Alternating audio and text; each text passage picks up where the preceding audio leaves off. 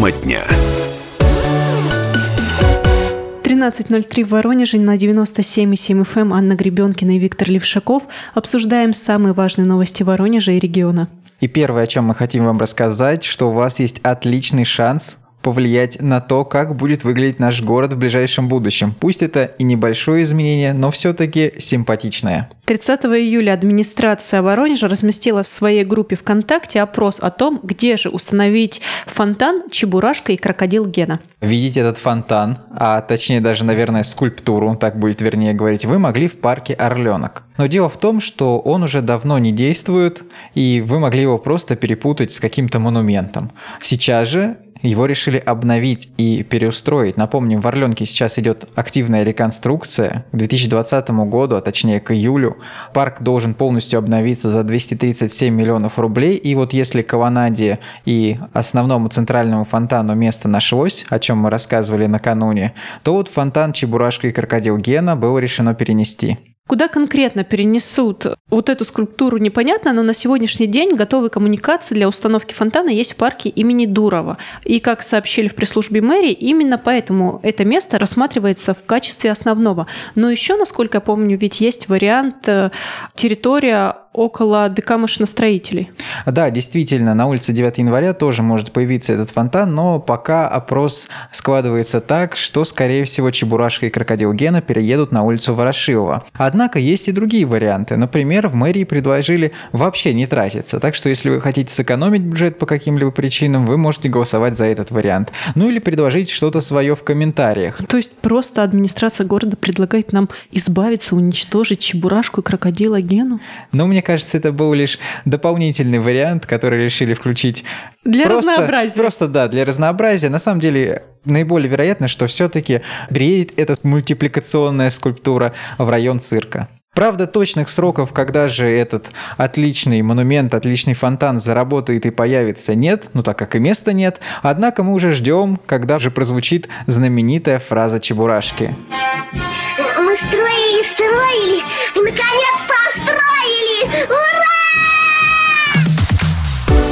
Тема дня. Но сейчас прозвучит не очень радостная новость, потому что в Воронеже какие-то вандалы сломали педаль велосипеда у памятника Вильгельму Столю. Действительно, скульптура, которая появилась в нашем городе не так давно, 24 мая на пешеходном бульваре по улице Карла Маркса, уже страдает от наплыва горожан. Столь активно воронежцы знакомились а, с Вильгелем Столем, что в итоге сломали его велосипед. Ну ведь ну прям очень обидно, потому что всего лишь буквально два месяца простоял в таком в целостном виде этот э, монумент, и вот кто-то, я не знаю, то ли он неудачно фотографировался, то ли просто пытался забраться на него, побаловаться. И просто взяли, отломили педаль. Ну, очень грустно. Действительно, скорее всего, кто-то просто решил использовать эту педаль как площадку, чтобы встать повыше к столу и сфотографироваться. Однако, что радует, хотя бы сама педаль не утеряна. Потому что вспомните историю с котенком с улицы Лежакова. Постоянно кто-то ломает ему усы. Да не просто ломает, но еще почему-то забирает их себе. Ну, может быть, это такая уже примета среди вандалов. Просто оторви усы, отломи педальку, будет тебе счастье. Ну, надеюсь, кусочек. что это не работает. Я, по крайней мере, хочу заверить всех наших слушателей, что такие приметы вряд ли сбываются. К счастью, здесь а, речь все-таки идет о другом случае. Педаль нашли рядом с местом преступления, и сейчас она находится на хранении в городском управлении культуры. Скульптор Юрий Киреев сообщил, что в ближайшее время повреждение будет устранено. И здесь хочется, наверное, присоединиться к прошению администрации города и действительно как-то убедить всех горожан, ну, беречь такие объекты, любоваться ими и не ломать беспричинно. Действительно, не так много людей знали Вильгельма Столя вообще до этого памятника. Мы проводили опрос, и люди просто терялись в догадках, кто же это может быть, что это за предприниматель, промышленник, почему у него есть велосипед, как он здесь катался на нем. И вот когда все это появилось, визуализировалось, люди стали больше узнавать больше узнавать не только об истории, но о том предпринимательской премии, что-то сами предпринимать возможно. Не знаю, Поэтому... мне кажется, скульптура получилась очень удачной. Такой Такие большой объекты велосипед. однозначно нужны нашему городу. Очень круто. Так что давайте беречь их вместе. Тем временем в Парке Победы состоялось торжественное открытие монумента генералу армии, герою Советского Союза Василию Маргелову. Наверное, вначале нашим слушателям нужно рассказать, кто же такой Василий Филиппович. Ведь он прошел советско-финскую и Великую Отечественную войны. После он был назначен командующим воздушно-десантными войсками и получил воинское звание генерал армии. За время службы в ВДВ он совершил более 60 прыжков. При этом, вдумайтесь, последний из них был, когда Василию Маргелову было 65 лет. Именно его называют отцом ВДВ. ВДВ Василий Филиппович вложил всю свою душу, опыт и талант военачальника. Именно Маргелов сделал из воздушно-десантных войск элиту вооруженных сил страны, оснастив ее современными вооружениями и создав непобедимый образ и наделив своим фирменным пижонством. Батя этим теплым словом называют Василия Маргелова десантники всех поколений, а ВДВ расшифровывают как «войска дяди Васи». Действительно, вот такой необычный человек а, увековечен теперь в Воронеже. А напомним, что в целом в нашем городе запланировано благоустройство Парка Победы, в котором не только появится монумент, а также будет построен целый музей ВДВ. Вы можете спросить, почему же в Воронеже? Но наверняка большинство знает ответ. Потому что именно в нашем городе 2 августа 1930 года на войсковых учениях было произведено первое в истории России парашютное десантирование. Что касается музея, то в витринах будут размещаться личные вещи героя Советского Союза генерала Маргелова, дневники Якова Машковского, фотографии и иные объекты и документы, связанные с ВДВ. Мы уже рассказывали об идее постройки музея воздушно-десантных войск. А она прошла общественное обсуждение еще в конце июня. Тогда было раскрыто несколько секретов. Напомним о них, что внутри, в некоторых комнатах, в частности в кабинете Василия Филипповича, появится голограмма. То есть а, там что-то будет происходить, вы сможете как-то взаимодействовать, какие-то вещи узнавать. Будет, я думаю, интересно, но и по-новому откроет для всех воронежцев, что же такое ВДВ. Ну, таким образом, э, здание разделят на два крыла и подвальное помещение. И в первом крыле расположится актовый зал, во втором – выставочный. А подвальное помещение вот как раз будет с использования как интерактивный музей. Общая площадь музея ВДВ может составить порядка 1300 квадратных метров. Кроме того, даже если по какой-либо причине вам будет неинтересно заходить внутрь, это в любом случае будет интересный городской объект, потому что зеленая кровля, представляете, превратится в настоящее пространство, на которое можно подняться и сверху посмотреть наш город. Такая современная смотровая площадка и зона для прогулок. В общем, с нетерпением просто ждем появления музея ВДВ в нашем городе. Расплескалась синева, расплескалась. По тельняшкам разлилась, по беретам. Даже в сердце синева затерялась Разлилась своим заманчивым цветом. Даже в сердце синева затерялась Разлилась своим заманчивым цветом. За дюралевым бортом шум мотора. Синева лежит на крыльях, как краска. Ты не бойся синевы, не утонешь. Это сказочная быль, а не сказка ты не бойся синевы, не утонешь Это сказочная быль, а не сказка Открытие памятника, как понятно, было приурочено ко дню ВДВ. А праздник сам мы отмечаем 2 августа. Здесь немножко решили предварить его, провести церемонию 30 июля.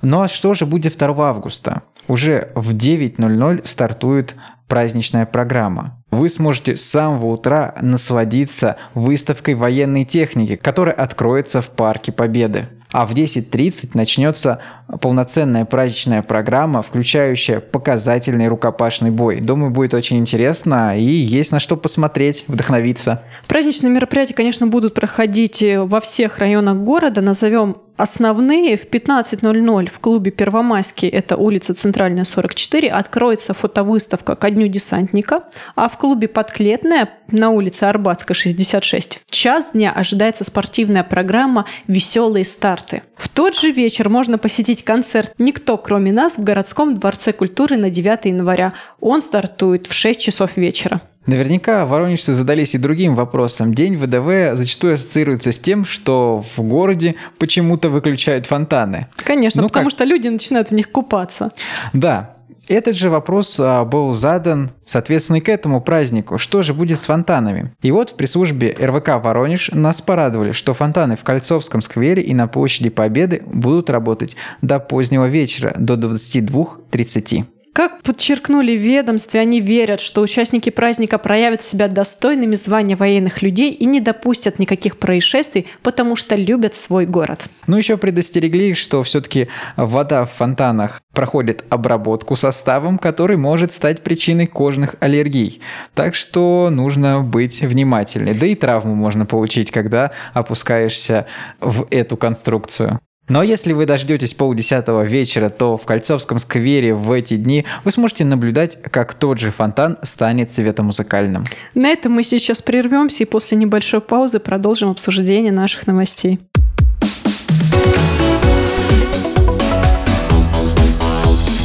Тема дня.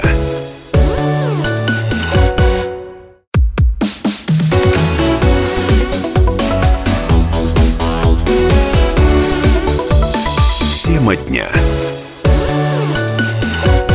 На 97,7 FM Анна Гребенкина, Виктор Левшаков. Обсуждаем самые важные новости Воронежа и нашего региона. Когда куда-то собираешься выехать, обычно, не знаю, как другие, но я сразу же а, захожу в интернет и смотрю, как обстоит ситуация на дорогах. Потому что ну, всегда не хочется попасть в пробку, особенно если ты куда-то едешь на выходные. Витя, но здесь возникает вопрос. Есть ли у тебя другой путь, кроме того, который уже встал в пробку? Мне кажется, наши слушатели сейчас думают, что же это за загадку нам загадали ведущие радио «Комсомольская правда» в Воронеже. Так вот, дело в том, что на минувших выходных снова 30-километровая пробка сложилась в Лосево Павловского района. Как часто мы говорим об этом месте? Витя, мне кажется, уже люди просто с наступлением тепла думают, господи, когда же достроят э, дорогу в обход Лосева, чтобы мы могли отправиться на юг спокойно, не проводя просто полдня в этом заторе. Неудобства должны исчезнуть уже следующим летом. А К этому времени объезд правда, платный сразу, уточним, должны сдать. Но нам остается только верить и ждать. А пока же, чтобы избежать заторов а, на данном участке, по крайней мере по выходным, ограничили движение фур. Правда, как рассказывают очевидцы, помогает это пока не слишком, потому что читатели нам сообщают, что большегрузы все-таки встречаются на участке. Видно, как-то система не до конца работает. Ну, на самом деле, люди, которые проезжают э, мимо Лосева, говорят, что фур прям много достаточно много и в выходные. Поэтому как там сотрудники госавтоинспекции их отслеживают, ну, не очень понятно. Быть может, это как раз одна из тех причин, почему же появляются такие большие заторы, потому что другим это объяснить просто невозможно. Аварий, например, в тот момент, когда сложилась такая ситуация, не было. Каких-то других ЧП тоже не было. Был дождь. Но неужели наши автолюбители так медленно начинают ехать при непогоде, что сразу складываются такие ситуации? Ведь, ну, с другой стороны, мы знаем, что происходит э, с нашим городом, с Воронежем, когда наступает непогода, мне кажется, его просто парализует мгновенно, и непонятно, почему мы просто так начинаем передвигаться, как черепашки, но это мы уходим в какие-то такие глубокие размышления. Намного, мне кажется, интереснее объяснение областного правительства. Они попытались как-то прокомментировать пробки, которые складываются, опять же, в Лосево. А давай зачитаем их ответ. Как сообщили в пресс-службе областного правительства, в 2019 году трафик отдыхающих в южном направлении вырос многократно. Например, в июле на Луганском направлении количество машин в сравнении с таким же периодом прошлого года увеличилось сразу в 7 раз, констатируют в облправительстве. И вот тут давай немножко остановимся, потому что у нас же есть точные цифры за прошлый год, а, которые сообщали в Автодоре. Тогда в пик в августе было 43 тысячи машин, в июле 39. В общем-то, если эту сумму увеличить в 7 раз, получится какой-то небывалый действительно показатель. Остается только понять, действительно ли так было. Предположительно, это связано с изменением планов россиян по зарубежному отдыху. Многие предпочли ему отдых на российских побережьях. В общем, вот так вот объясняют ситуацию с пробками наши власти. Ну а пока же в оба правительстве совместно с ГИБДД предпринимают усиленные меры по разгрузке пробок. Что ж, будем следить, как будет развиваться данная ситуация. Продолжаем транспортные новости. До сведения воронежских компаний довели типовой контракт перевозчиков, принятый на федеральном уровне. Действительно, звучит, может быть, немножко сложно, но речь идет о том, как изменится жизнь воронежских пассажиров, если к нам придут иногородние перевозчики. Напомним, не так давно в мэрии заявляли, что если наши воронежские маршрутчики перестанут справляться и не будут обновлять свой автопарк, то, быть может, речь зайдет, что к нам придет большой федеральный игрок. То есть, представляешь, кто-нибудь из Москвы возьмет... Или из Рязани, например. Ну, из Рязани, я думаю, ты, конечно, преувеличиваешь, но, скорее всего, будет какая-то большая компания, у которой есть, может быть, современные автобусы, свой автопарк в Москве, который может что-то перевести к нам. Я думаю, с одной стороны, это может привести к резкому улучшению, а с другой стороны, что делать нашим предпринимателям, как им соперничать с крупными компаниями. Ведь, ну вот согласно вот этому новому документу, принятому, во-первых, для определения перевозчика будут проводиться конкурентные открытые конкурсы, в которых смогут участвовать, как ты уже сказал, транспортные предприятия из любого региона. Во-вторых, в контрактах очень четко и подробно будут прописываться требования к подвижному составу и водителям, а за неисполнение будет накладываться штраф. Вот тут очень интересно, что будет прописано, потому что если будет указано кондиционер, а с другой стороны, кондиционеры и сегодня стоят в некоторых наших автобусах, Серьезно? но они не работают. Ну, может быть, за неработающие кондиционеры будет штраф? Не знаю. Но, с другой стороны, например, э, водитель, какие правила он должен соблюдать? Я думаю, что у пассажиров нарекание, там, я не знаю, например, к вежливости, да? И как его можно измерить? Ну, наверное, тут будет все немножко проще, потому что в той же Москве водители обязаны носить форму. Они все одеты идентично. Ну, я хочу сказать тебе ведь, что в соседней Белгородской области водители, по крайней мере, межрегиональных автобусов э, всегда ездят в специальной униформе, в одинаковой. Ну, к сожалению, до нас пока такого не дошло, и зачастую вы можете увидеть э, водителя в бриджах, футболке и сванцах, но опять же, мы возвращаемся к тому, что нет кондиционеров, например. тех же. Конечно, в этом основная проблема. А что еще говорится в Э, документе? И третий пункт предполагает э, новую систему расчетов, при которой доход предприятия зависит не только от количества перевезенных пассажиров, но и от безаварийной работы, соблюдения графиков движения, выполнения всех запланированных рейсов и отсутствия жалоб горожан. Вот это, кстати, очень интересно, особенно учитывая, что в последнее время появляется все больше позитивных комментариев в социальных сетях о работе маршрутных автобусах. Вот только когда мы открываем те профили, кто их пишет, оказывается, что это либо несуществующие люди, либо люди, которые внезапно резко зарегистрировались и тут же решили Это просто похвалить водителя какого-либо маршрута. Вот сами водители заходят и тихонечко пишут про себя комментарии. Вот интересно, да, если за позитив будет повышаться зарплата, я бы тоже, например, заходил и писал что-то хорошее о себе.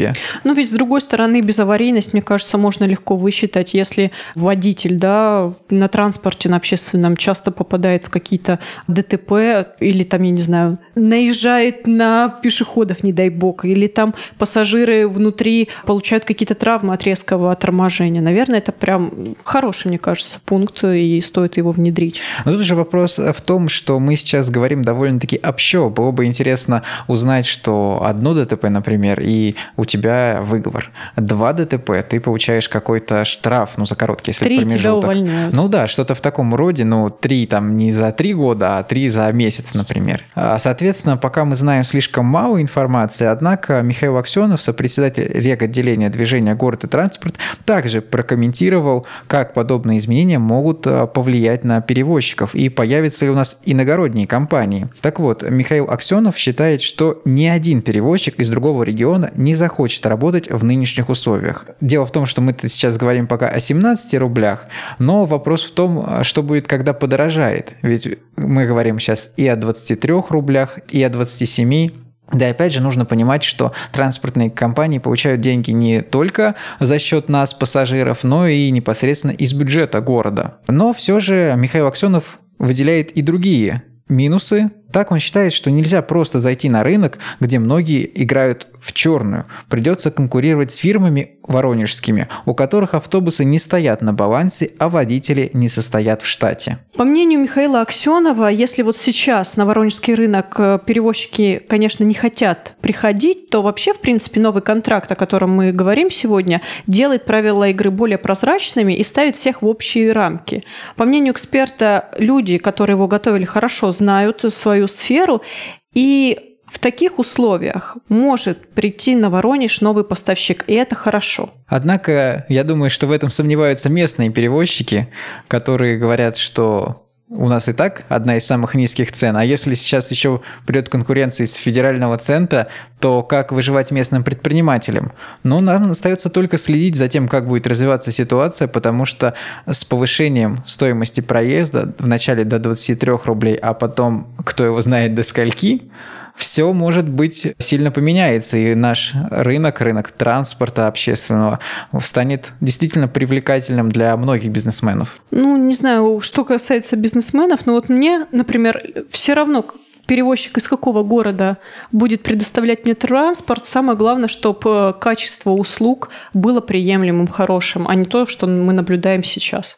Тут важно, конечно, чтобы перевозчик и власти нашли общий язык, чтобы одни не угрожали забастовками и тем, что откажутся ездить за столь маленькую сумму, а другие могли контролировать уровень сервиса. Предлагаю воронежцам просто выйти на забастовку и сказать, что в таких условиях за такие деньги мы будем ходить пешком, а не ездить в этих автобусах. Не уверен, что Шутка. тебя поддержат, но ты можешь попробовать. На этом мы сейчас прервемся и после небольшой паузы продолжим нашу беседу.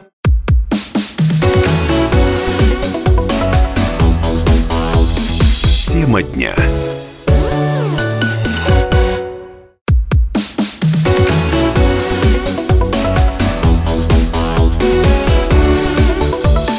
Тема дня. На 97,7 FM Анна Гребенкина, Виктор Левшаков. Продолжаем обсуждать самые важные новости Воронежа и региона. И сейчас расскажем о событии с очень неприятным запахом. Действительно, Вновь мы касаемся неприятной темы вони, уж извините за это. Воронежцы на этот раз нашли ручей с неприятным запахом, бегущий по улице Песчаной. Несколько раз в день в канаву, по мнению горожан, сливают белую жидкость неизвестного происхождения. На улице Песчаной течет поток реки непонятного цвета, который издает очень сильно неприятные запахи. И вода, на подозрение, необычайно очень теплая, даже близко к горячему, я бы сказал. Сейчас покажу градусник. Мужчина действительно провел замер термометром и прибор показал почти 40 градусов. Мужчина не побоялся в эту реку, хотя трудно назвать этот ручей а, какой-то зловонной мутной жидкости назвать рекой. Так ну, вот... он достаточно бурлящий ведь. Ну, Можно... пусть будет река, пусть Мож... будет даже горная река. Можно зайти на наш сайт kp.ru и прям на главной странице посмотреть публикацию и видео вот этой речки-вонючки. Неприятное зрелище. Так вот, Воронежец не побоялся окунуть руку вместе с градусником и измерить температуру, показать все наглядно. Поток воды по канаве устремляется вдоль улицы к новостройкам. Речь идет о жилом комплексе «Скандинавия». И в конечном итоге впадает попадает э, в речку, называемую в народе Голубой Дунай – не знаю, откуда пошло такое название, но звучит красиво. Но по сути ведь она является преемником канализации с окрестных домов. Вот и пропала вся красота. Да. И десятки таких рек ливневок, собирая грязь и помой с улиц города, стекаются в водохранилище. А на нем в этом году воронежцы с ужасом обнаружили уже не просто какой-то привычный слой тины и водорослей, а белую химическую пену. Но нам уже объясняли, что все это из-за жары, из-за того, что микробы как-то не так реагируют. Об этом вы тоже можете почитать на нашем сайте. Вернемся к нашей теме. Наши корреспонденты попробовали выяснить, откуда же течет мутная водица, наполняющая окрестности зловонием. Но это оказалось не так-то просто. По нашему запросу на место выехала комиссия из сотрудников управы Советского района и городского управления экологии. Чиновники не обнаружили ничего криминального. Ну, кто бы сомневался, люди задыхаются, какая-то непонятная жидкость там растекается по всему району. Ну, ничего страшного Вот не интересно, случилось. а их эксперты отважились также опустить градусник вместе с рукой в эту воду и измерить хотя бы температуру? Думаю, нет. Если бы они жили, наверное, в непосредственной близости от этого ручья, думаю, что-нибудь там бы нашлось, и они нашли какой-нибудь способ решить эту проблему. А в итоге, что они нам сказали?